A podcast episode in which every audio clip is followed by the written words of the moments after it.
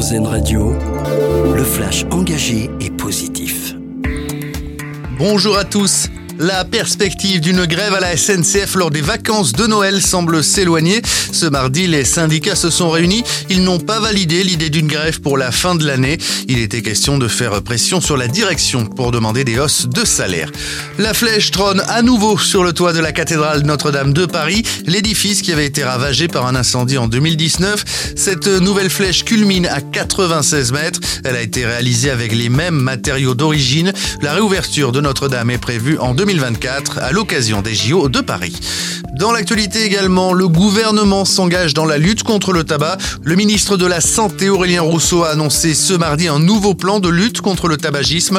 Il prévoit en particulier l'interdiction de fumer sur les plages, dans les parcs ou aux abords des lieux publics. Le gouvernement fait également de la réduction des inégalités sociales liées au tabac l'une des priorités de ce plan.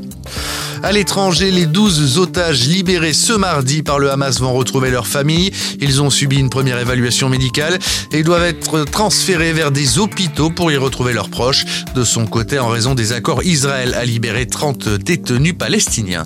Et puis, c'est une grande première dans le monde du transport aérien. La compagnie britannique Virgin Atlantic a réalisé un vol transatlantique au kérosène renouvelable, un carburant produit à partir d'huile usagée, de résidus de bois ou encore d'algues. L'avion qui est parti de Londres ce mardi a atterri à New York dans la soirée d'hier.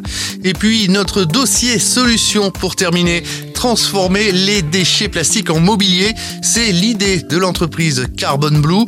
Les déchets récupérés deviennent des meubles ou encore des objets d'intérieur.